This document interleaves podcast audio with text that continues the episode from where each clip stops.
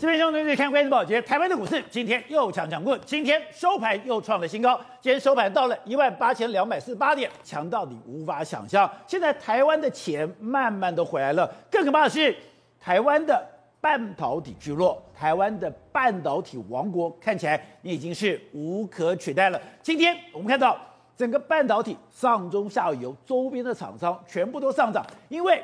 半导体这个产业在中美大对抗下，我们跟美国连接、跟日本连接、跟欧洲连接，你现在其他国家很难取代。特别是本来韩国在旁边虎视眈眈，可是韩国现在因为你倾向中国，你到中国投资，反而让整个三星深陷泥沼当中。而另外一个值得观察，也是我们没有注意到的，就是高雄。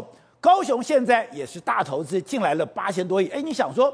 这个是蔡英文要做多，这个是陈其迈大力招商的结果。可是，等一下国政会告诉我们，原来高雄有一个得天独厚的地方。我们之前高雄不是气爆吗？高雄的气爆，我们才知道高雄的底下有很多的管线，很多的港口里面有直接管线，任何的化学药品，等于说气体直接从这个管线进到工厂，它会让人家觉得哦，高雄这个地方太危险了。可是，如果你要做一个科技城，你要做一个半导体最重要的聚落，而这些高雄深埋在地底下的石化的管线，反而变成它无可取代的优势。好，我们今天请到了来宾，代表首席的资深媒体人姚惠珍，惠珍你好，大家好。好，第二位是美丽岛电视报董事长吴子嘉，大家好。好，第三位是时评李正浩，大家好。好，第四位我们要特别介绍双周的总主笔吕国珍，国珍你好，大家好。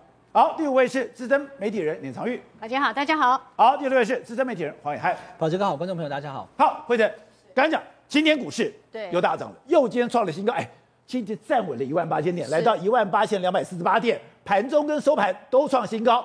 夸张的是外资又买了，外资已经连七买，而这个连七买有一个非常强的族群，全部都进来了。我们的半导体有这么强吗？真是太强了！刚刚宝杰哥有特别提到，过去这两年外资真是把就狗丢拉吧，竟然卖超我们台股，这太夸张了。所以现在认错，怎么认错呢？认错了。整个圣诞节不去过啦，不去过节了，来干嘛？来大买台股哦！你知道吗？我们现在把它整理出来，从十二月二十一号开始，几乎每天都是突破一百亿的买超台股，买爆台股。今天十二月二十九号买超台股一百三十二亿元。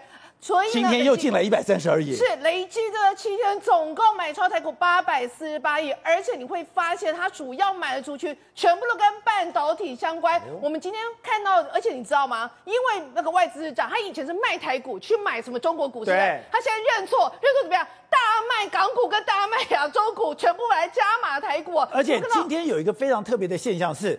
今天雅股是跌的，是今天雅股是跌的，台股是一枝独秀，一枝独涨，是可以说是整个亚洲股市里面有万绿丛中一点红啊！这一点红就是我们的台股撑起半边天哦。那最主要原因是在亚洲其他地方，人家会担心哦，可能是因为 Omicron 的疫情啊影响到，所以有一点的对未来景气埋下阴霾。但我们台湾没有疫情，不仅没有疫情，我们的外销订单跟种种的表现非常好，所以带动了我们的股市上涨。那今天我们特别提到有几档股。股票可以说是从头开始灌下去，怎么样灌下去呢？会回跌的都可以，回跌的都昂，所以就代表从哪一只股票？台积电，台积电开盘的时候呢，上涨了大概三点左右，来到六百一十八元哦。那你没有看到旁边一整排？那一整排全部都红彤彤，他们半导体有这么厉害吗？是我们知道今天主要的动力哦，主要两个，第一个是台积电，然后另外一个是什么？就 IC 设计的龙头联发科。哦、那我们先来看台积电，台积电这个部分非常厉害一件事情，过去这几天以来，只要外资买台积电，台积电就开始像火车头一样开始一路冲，包括从上面的联发科 IC 设计到封装测试一整个下来，甚至连他旁边的帮他盖厂的卖设备给他的。连气体大厂三幅画，还有长兴、永光，全部是一路红彤彤，三上边都涨，三上边都涨，而且你知道吗？这一今天的涨幅最大，竟然就是以气体。我们想说气体应该已经体已经算是比较周边了，没有，今天的涨幅最大就是以气体这个部分。那三幅画是涨停之外，包括长兴涨了八趴，永光也涨了五趴，另外还有什么呢？像圣一，还有再生晶圆厂的中沙，下面这一整排星云也。全部都是亮灯涨停的，所以你就知道，只要跟台积电沾上顶边的呢，几乎都是亮灯涨停。因为今天讲到的，没有想到他去看了卢秀燕，没有想到我要在台中设了一个二代米厂，就代表我未来的订单已经有了，是我未来的产能动能还能强，而且我要大量设厂，我大量设厂，我设厂的这些所有的周边的这个机具，甚至我要等于说大量的使用，比如说提任何提供我的厂商。全部都跟着鸡犬升天了，是全部都跟着鸡犬升天，而且呢，台积电我们都知道，它可以说是过未来三年，它每年的一个资本支出都是用两百亿、三百亿不断的往上增加，所以在这种情况之下，大家心里想说，火车头都往前冲了，所以你就会知道，已经不是只是半导体上中下游，而是连旁边的一些设备厂，还有它的气体厂也全部搭上这个快速的火车。另外一个部分是什么呢？就是联发科，我们知道 A C 设计联。发科这几天也是非常旺，他们说什么？他说今年我们的营收大概可以上看一百七十亿美金，然后呢，在营业利益部分可以上看三十八亿美金，大家已经觉得非常厉害，对不对？他说。我们未来三年之内，每年的营收都有可能用十趴以上成长，所以他说两百亿美金的一个营收，很短期之内就会达到。那联发科也是在今天一度来到一千两百元的一个历史新高，虽然最后收盘下跌到一一八五元，但是一样也是收盘的新高，带动了它整个市值来到一点九兆元哦，已经是仅次于台积电。所以这两座神山把我们台股今天拉到了一样是。创下历史新高纪录，但是张忠谋还是很担心韩国啊。韩国现在这个所谓的李在镕出来以后，他还是虎视眈眈，他做了很大的投资啊。难道他不会威胁我们吗？哎，这个真的不好意思哦，就是人啊，就是人家什么人定胜天这件事情，我遇到了 Omicron 就没有办法，所以呢，李在龙只能自己想，但是事实上很难。今天光从一件事情你就可以看到，今天我们的台股整个表现，我们现在整理出来，你会发现台股过去半年是不断的在创新高，但是韩股却是往下、往下、往下。哦、今天也一样也是收率，那为什么呢？其实最主要的原因就是因为韩国最重要的一个护国神山三星。对哦，这啊，就是他整个爱，他压在西安找错地方了，找错地方。现在而且有这么惨吗？非常惨，因为我们本来知道西安因为疫情的影响性呢，可能哦，就大家可能是封城啊，但是可能运作上厂区运作还是可以运作。没有，现在最新的消息指出，原来整个三星的西安厂已经停止供货了，停止生产了。那你要知道，所以你说三星前两天还在嘴硬，说没有，我们没有影响，我们现在如常，而且我们的工人还在继续工作。今天不得不承认，我要减产了。减产，而且你知道，西安厂是占整个三星的 DRAM 厂是高达四十三趴的一个产能。当它这个停下来之后，对于整个三星来讲是非常严重的一个营业的一个损失哦。那也因为这样，不好意思哦，当他人的家里出生坏事的时候，我们这边就惠我良多啊。所以今天一样推升了我们的 DRAM 族群，包括威刚跟群联还有实权，一样全部都是强攻哦，就是一样是一片红彤彤。那在这种情况之下，你就会发现，因为韩国跟我们的距离已经越来越遥远。又是三星跌倒，台商吃饱，台商吃饱，而且不仅是台商吃饱，我看现在连整个台湾都要吃饱了。哦、所以，所以现在我明天已经是最后的封关日，大家也是乐观期待。另外一方面，我们刚刚有特别提到联发科，其实联发科最近呢，大家都知道跟高通在 PK，PK 抢什么呢？抢所谓的一个晶片的一个龙头啊。哦、那虽然联发科在目前为止宣布说它是整个出货量连续五季都是第一名，而且呢，他们现在更是宣布，就是说，连五 G 这个部分也开始要再一次超切，要超车这个高通啊。那我最主要原因是为什么？因为呢，我们的联发科里面待着就是台积电的五纳米，甚至是四纳米的晶片。现在呃，十二月十七号宣布的这个天玑九九千的。当时高通也是一样，对，大丢赛啊，三星打丢赛是打丢西安，对，现在高通打丢赛是打丢三星，真的就被拉开了，就被拉开了。而且现在非常有趣的一件事情是，明年我们大家都知道，那个天玑九千的这个一一旦出的话呢，它有可能会追着高通杀到底啊。为什么？因为他们之前你刚刚提到了，他弄三星对不对？请三星代购对不对？结果过热，过热，过热的问题，所以现在有相关讯息又传出来说，高通又回过来。拜托我们台积电，希望我们台积电可以会赐给他晶片，以免他连唯一的五 G 的手机晶片霸主位置，可能真的规划都会被联发科给端走了。好，我在我们讲到的祸福相依，真的运气来了，挡都挡不住。之前前几年觉得，哎，被形容又老又穷，高雄是一个没有希望的城市，我就在这边多了很多的建设，但是我的就业率就是起不来。可是。现在竟然很多的投资进来了，很多的投资进来，不但投资进来，当然就业率的上来，不但就业上来，刚刚讲到房价上来了，我的薪水也上来了，那想说，哎，你就刚好没有地嘛，我就是没有地，我台北已经没有，整个新竹已经没有，新竹已经没有地了，台中已经没有地了，南科已经没有地了，啊，我只好很委屈的跑去高雄，你说不是，祸福相依，过去对高雄最恐怖的地下管线。是高雄最大的竞争武器，了。而且，其实我们刚才谈到蔡明介，蔡明介说未来的半导体的产值可能会达到三十兆，但是有多少？三十兆台币。三十兆台币。那台湾目前大概就是四兆台币，占我们六成的 GDP。但是未来有两大挑战，一个是世界各国都要发展半导体的产能，对。第二个是人才的缺。但是台湾有什么优势？其实台湾最大的优势就在高雄。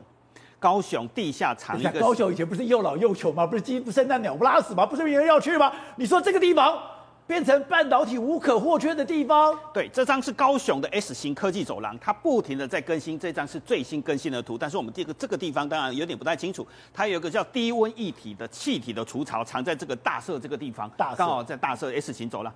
它这个地方到底为什么会这个这个地方有个低温一体除槽？是因为台积电有一个非常重要的竞争武器，叫做氢。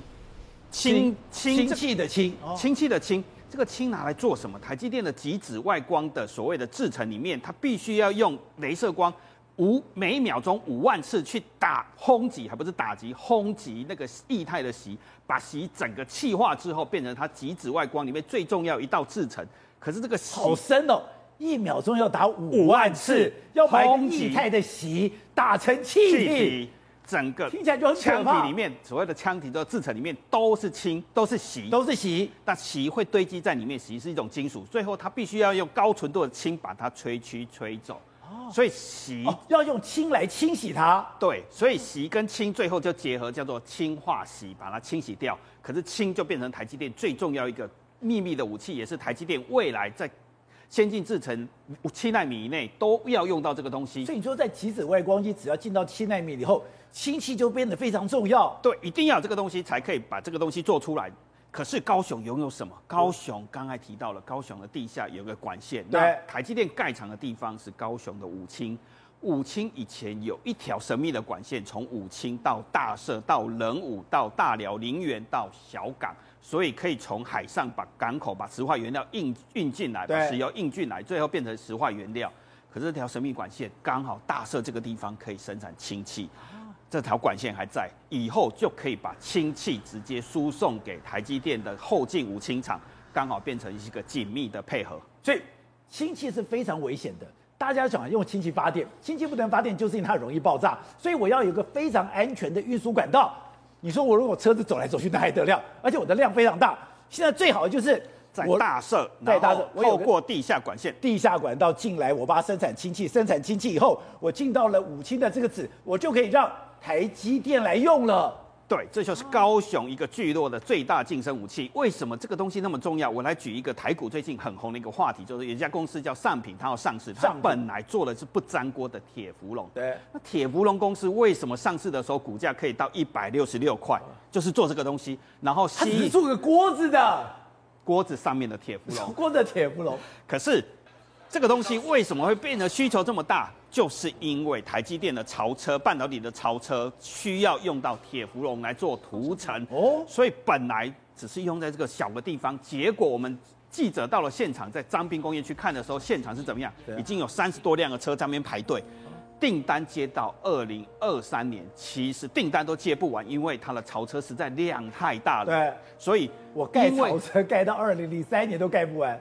订单总共有一千多辆的槽车，所以它吸引了整个台股疯狂的吸金，疯狂的吸了七百多七百多亿的台币，股价一百六十六块。难怪它的股价是这样涨上来的，原因还是我们刚才台提到了台积电。可是回到这张图的时候，这也是高雄的一个很大的梦魇。为什么高雄的梦魇？就是当这些地下管线都打通的时候，对，我们虽然创造一个新的奇迹，我们来看到这里，英商的美商的英特格，德国的默克。都来高雄投资，英英特格投资了一百四十亿台币，是全球最大的生产基地。对，德德德国默克投资了一百七十亿，整个高雄在过去的两年，五清不盖跑马场之后，吸引了四千五百六十八亿的投资，投资在高雄，都是因为这个这个半导体有关的产业链。对。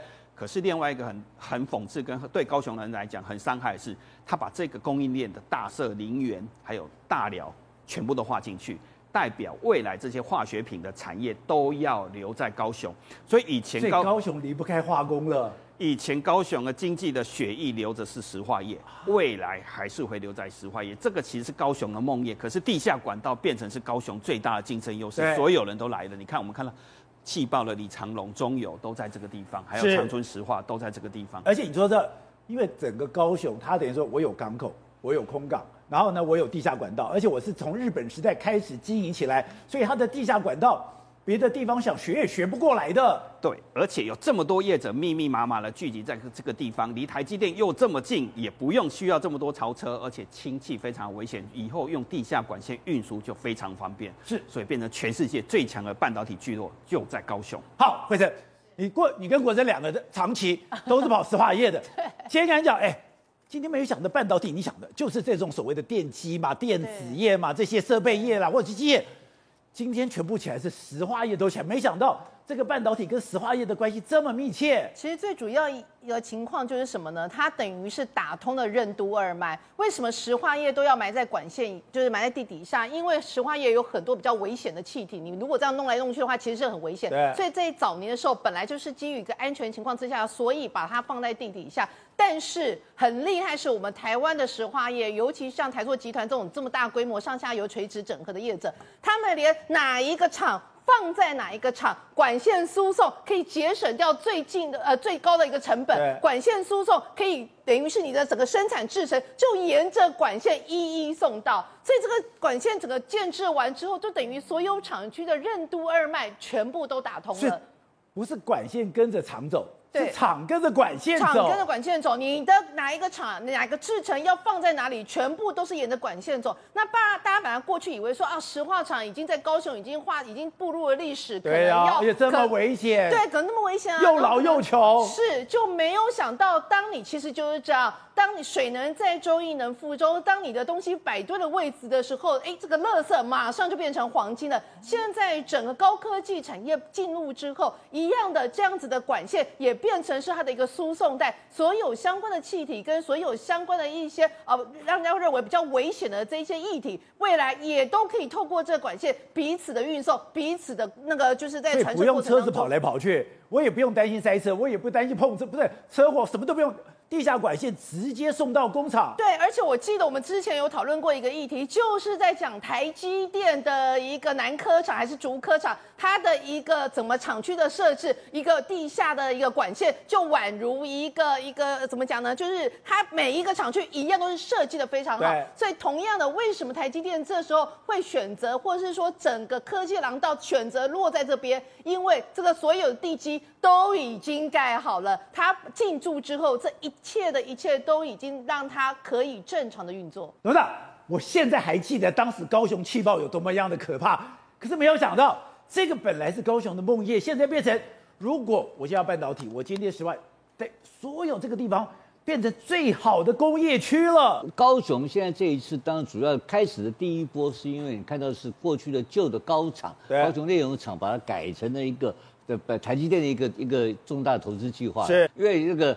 中油的污染确实非常严重，对，啊，这个污染你也知道，它在整个处理的过程中要掘地三次，花了百亿嘛，花了百亿去处理这个事情了啊。那这个当然成功了，现在看起来是成功了哈，大概三年后就开始可以生产了。那给陈其迈市长在这个情况之下呢，等于把一个没落的高雄哈，从我们过去认为说完全没有希望的高雄，上帝放弃的高雄，突然间这个亲这个。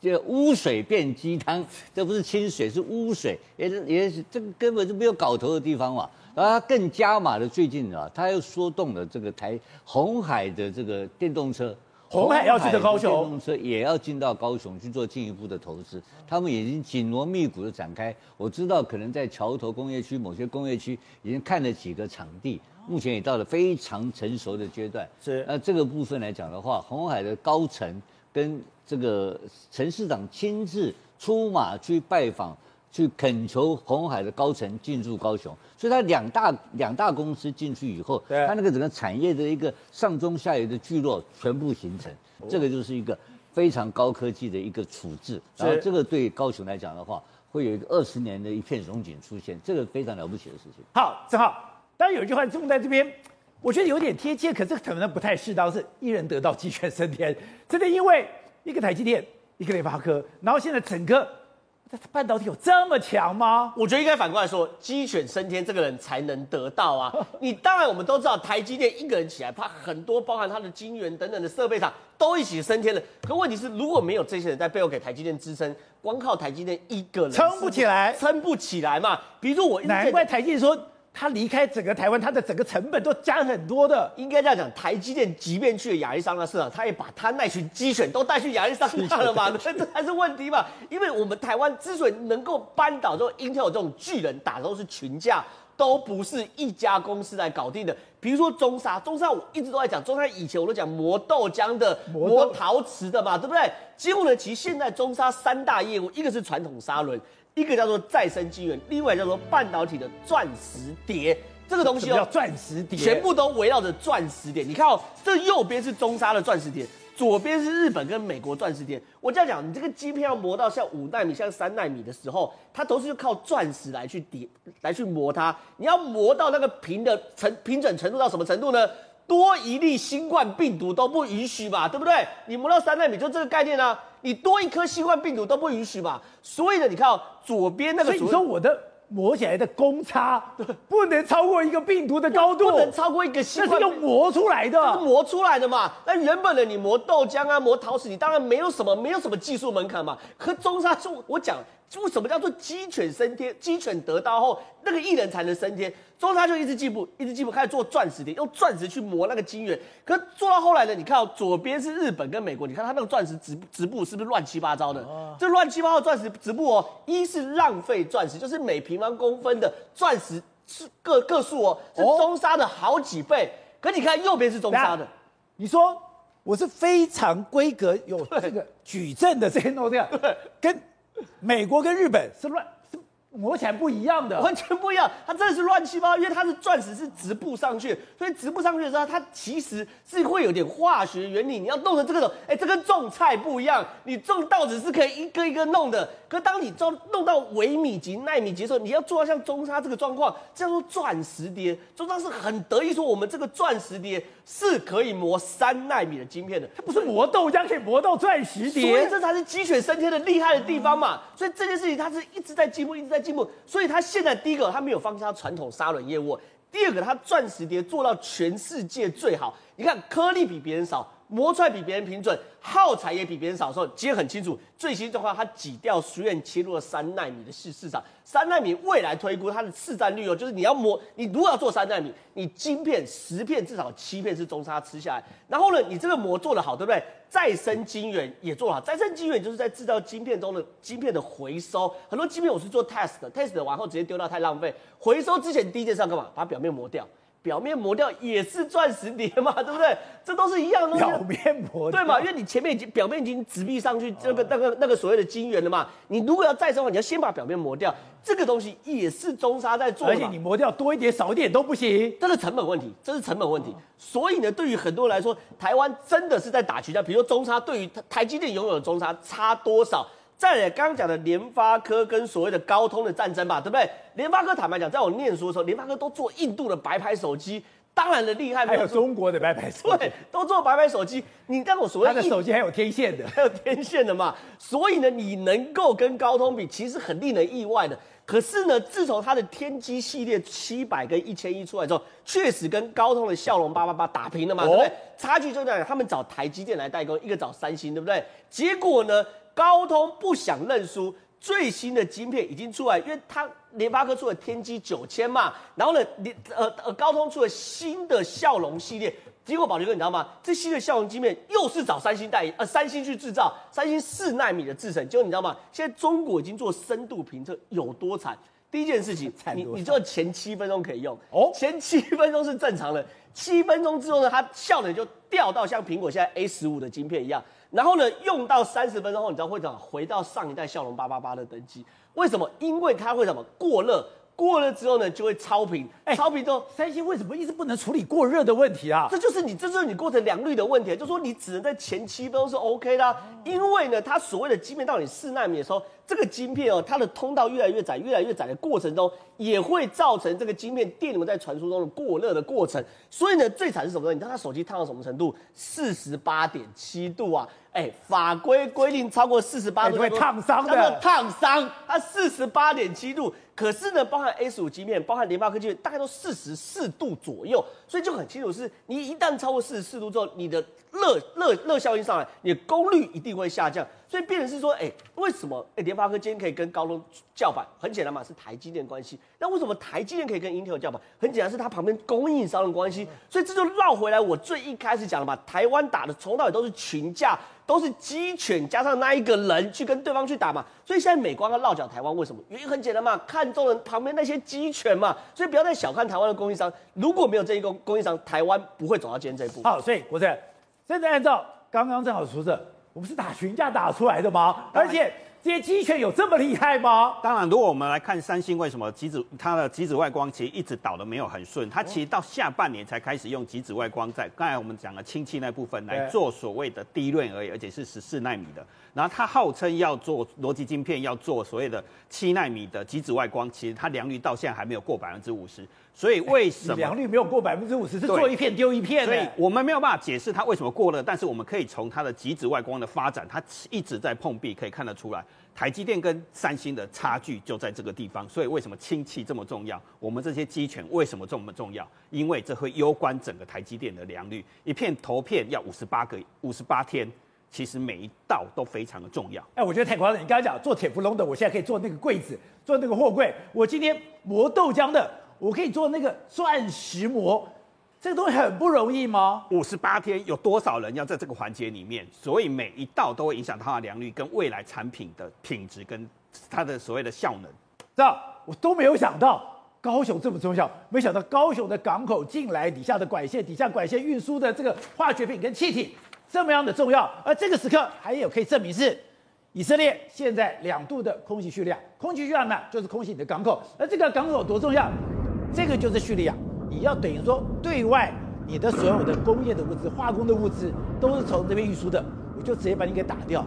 打掉了以后，你的命脉就没了。没有错，这次以色列对叙利亚港口的空袭，我们看到这个画面，坦白讲，人家我们观看这个画面，以为就是一个普通的空的的空袭，对不对？可是事事实上哦，是一个以色列非常精密计算的一个空袭行动。原因很讲，因为这港口除了有以色呃有叙利亚各大物资之外哦。这个港口在空袭前不到半个小时到一个小时之间，刚从货轮上卸下大批大批的武器物资，然后呢，对他们来说，一卸来的时候呢，原本叙利亚打算什么东西，一卸下来之后马上散啊，散到各地，对，然后呢，对，发放军队使用，对不对？